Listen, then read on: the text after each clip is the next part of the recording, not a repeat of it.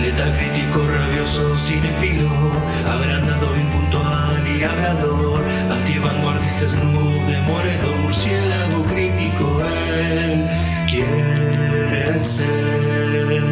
Buenos días, buenas tardes, buenas noches, bueno lo que sea, en serio, lo que sea que estén teniendo.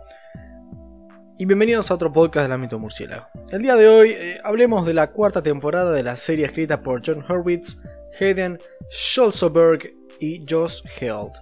Hablo por supuesto de Cobra Kai, o bueno, su cuarta temporada más específicamente. Protagonizada por Ralph Macchio, William Sapka, Courtney Hengler, Cholo Marihueña, Tanner Buchanan, Mary Mauser, Jacob Bertrand, Gianni DeCenzo, Martin Covey, Vanessa Rubio, Peyton List, Thomas Ian Griffith, entre otros. Wow, cuánto reparto, ahora me canso, por te lo digo todo sin pausa y te digo que tengo que un poco recuperar el aire, ¿no? La sinopsis nos dice. Después de que Johnny Lawrence y Daniel LaRusso tuvieran que resolver sus problemas personales para derrotar a Cobra Kai, la relación de ambos comienza a mejorar. Por otro lado, Terry Silver y Chris también logran dejar sus diferencias de lado y terminan reconciliándose. Ok, mi opinión de la serie hasta ahora, como para hacer una breve rememoración, em, no sé si esa palabra existe. Pero bueno, vamos a decir que sí.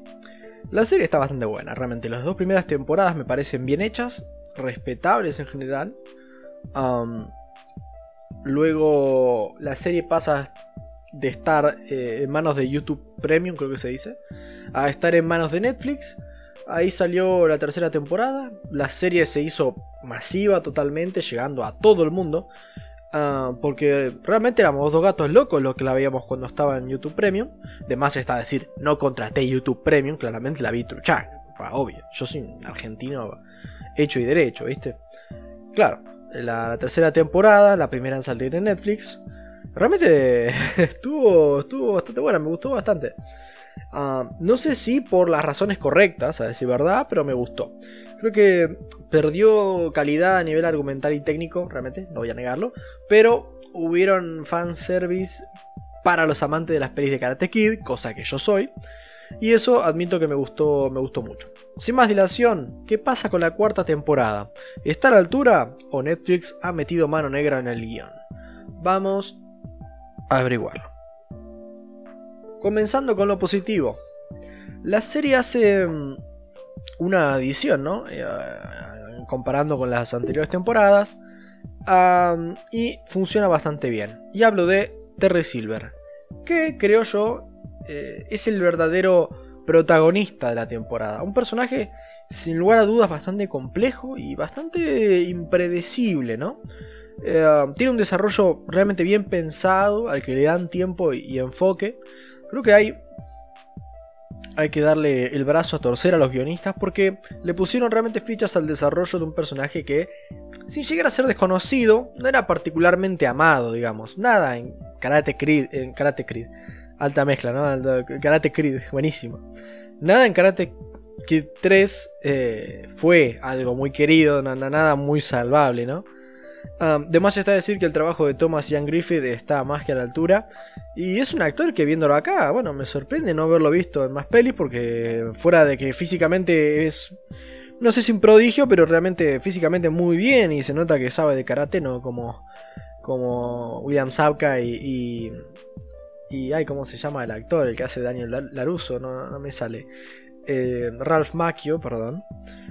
Ellos están re duros y realmente es como que lo ponga, no sé, a, tu viejo ahí a meter patada y no, no, no va a hacer nada. Pero este realmente Thomas Ian Griffith parece un tipo que, es karateca en serio. Y, bueno, bastante genial. Y a nivel actoral, realmente cumple bastante bien. Me gusta y tiene eh, bastantes matices cuando es más bueno, cuando es más malo. Realmente funciona, funciona muy bien. Ah, en general, me gusta cómo la temporada se pone a explorar ciertos grises en algunos personajes.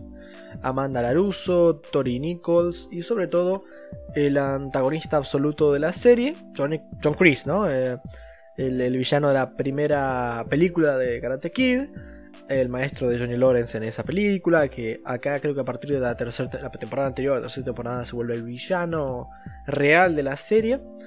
Bueno, en la temporada anterior muestran el origen, digamos, de, John Chris en la, guerra de Vietnam, si no me equivoco, dando a, entender, viste, ¿no? El por qué es como es. Eh, y acá se encargan de darle algunos aspectos eh, más que antes desconocíamos, ¿no? Y de darle más matices, ¿no? Poniéndolo en contraste con Terry Silver. Y realmente es muy bueno lo que hicieron con estos dos. Eh, realmente unieron a dos personajes que antes en las películas antiguas podrían haber parecido muy similares y acá se encargan de mostrar bien sus diferencias y las bases de su relación. Y llega un punto en la temporada en que los tiene a estos dos juntos, con la gran presencia de estos dos actores y uno dice, Fa, loco, Johnny y Daniel están hasta las manos, la verdad, ¿no?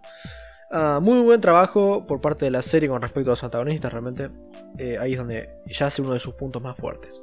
Debo destacarle también a la temporada que creo que es la que tiene un mayor nivel a nivel pelea, ¿no?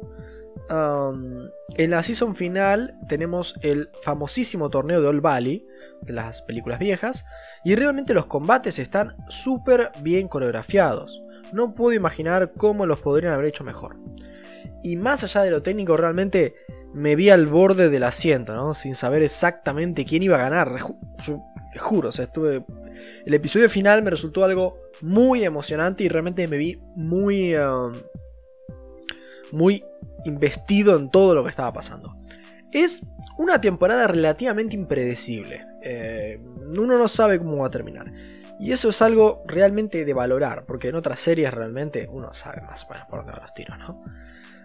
yo me di una idea de qué iba a pasar, pero realmente no sabía exactamente cómo. Y eso bastó para que durante el final estuviera realmente enganchado. Pasamos rápidamente a lo negativo. Creo que el mayor problema de la serie a lo largo de las temporadas es que, aunque escriben muy bien a los adultos, con bastante sensibilidad para hacer sus respectivos arcos, no saben repito, no saben escribir adolescente, no saben, no tienen idea. Creo que solo hay uno o dos de los chicos que se sienten creíbles, no sé, Miguel, por ahí, Hawk, Dimitri, y hasta por ahí, ¿no? Eh, tal vez se me olvida alguno, pero realmente el resto eh, no se dejan de sentir como imbéciles, a secas. Eh, es que creo que en esta temporada me frustré como en ninguna otra, porque los personajes son particularmente imbéciles. Y lo lamento, pero cuando toda audiencia piensa que los personajes simplemente están siendo imbéciles, es que, como guionista, o los estás forzando por el bien de la trama, o porque sencillamente no has dado razones creíbles para lo que por las que tendrían que hacer o tener estas determinadas actitudes y tomar estas decisiones de mierda, ¿no? Por ejemplo, eh, vamos a ejemplificar. A mí me ha parecido que nunca, nunca, nunca han sabido qué corno hacer con el personaje de Robbie, interpretado por Tanya Buchanan. O tal vez sí, estaba pensado para ser de esa forma, pero realmente siento que el personaje nunca, nunca, nunca ha funcionado demasiado bien. En parte porque realmente no tiene mucha personalidad, ah, y en parte porque realmente me parece que Tanya Buchanan no es demasiado convincente. Eh, y no es que me caiga mal, pero realmente no me parece creíble, eh, no le queda al personaje. Así que, Robbie, es un cóctel de una pobre actuación mezclado con decisiones pobres, achacables a un personaje mal hecho desde el inicio. Debo decir igual, me parece la mejor temporada de Robbie, lo cual ya es bastante decir, ¿no? Si ya te digo que el personaje es tan malo y que esta es su mejor temporada, es, es bastante. Hablando de malos personajes, ¿no? Un problema grande en la serie es que tiene muy malos secundarios. O más bien, tal vez terciarios, diría yo. Me refiero a esos personajes que pelean, que están como en los, en los dojos, eh, son parte de estos dojos. Los ves, ¿no? Los tenés ahí medio vistos. Tienen su tiempo en pantalla, como que están ahí, pero ni te acordás sus nombres, ni tienen más de un rasgo de personalidad, ¿no? Pum, el gordo, pum, el enano con anteojos, pum, el que se hace el piola, y nada más. Eh, nunca se les cae una idea. Son como pequeñitas herramientas, ¿no? Cuando se necesite alguien que se mande una cagada de un comentario específico de exposición. Cuando hay algo que. Cuando hay que hacer algo bien, siempre son los principales. Cuando otra cosa hay que hacer, ¿eh? no sé, alguien tiene que comerse algo, una torta, van a llamar al gordo. Si necesitan un comentario nerd, van a llamar al nerd, ¿no? Si necesitan uno que sea grande, el que se agranda. Es, es algo que.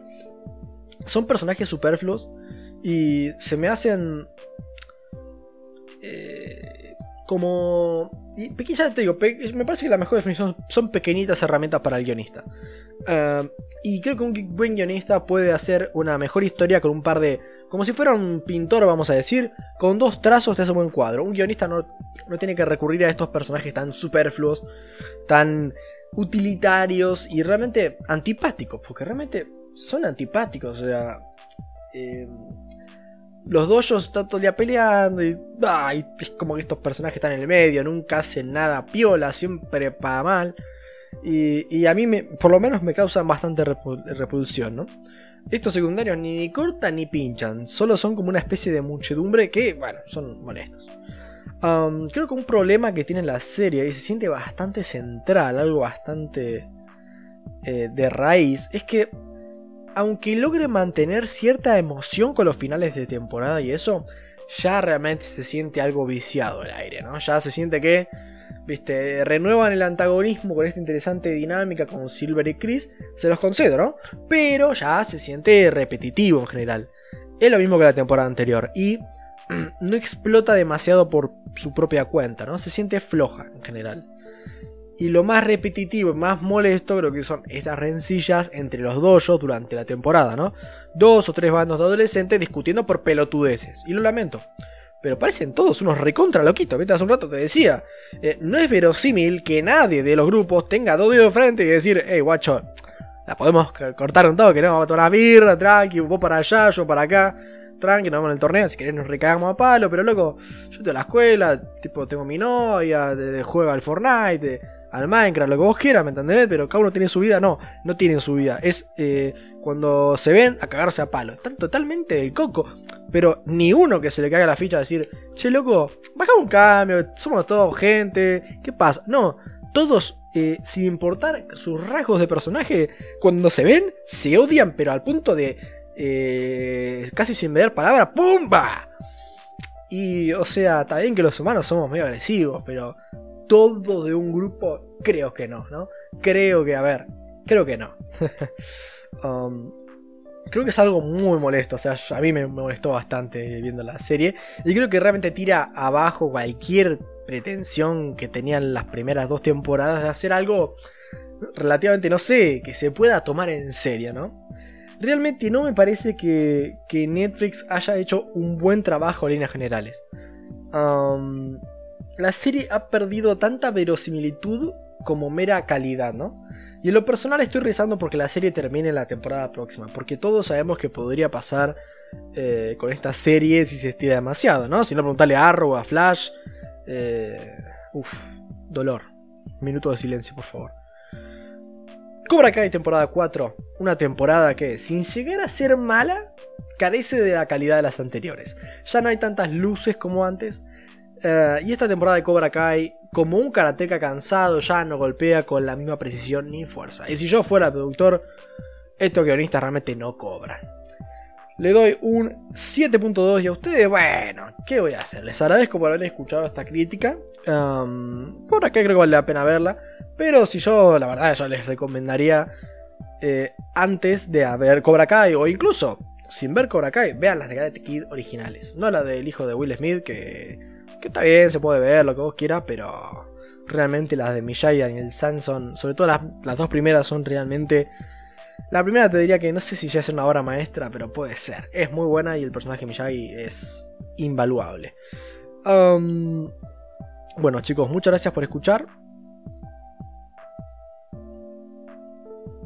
Buenas noches. Porque soy Batman.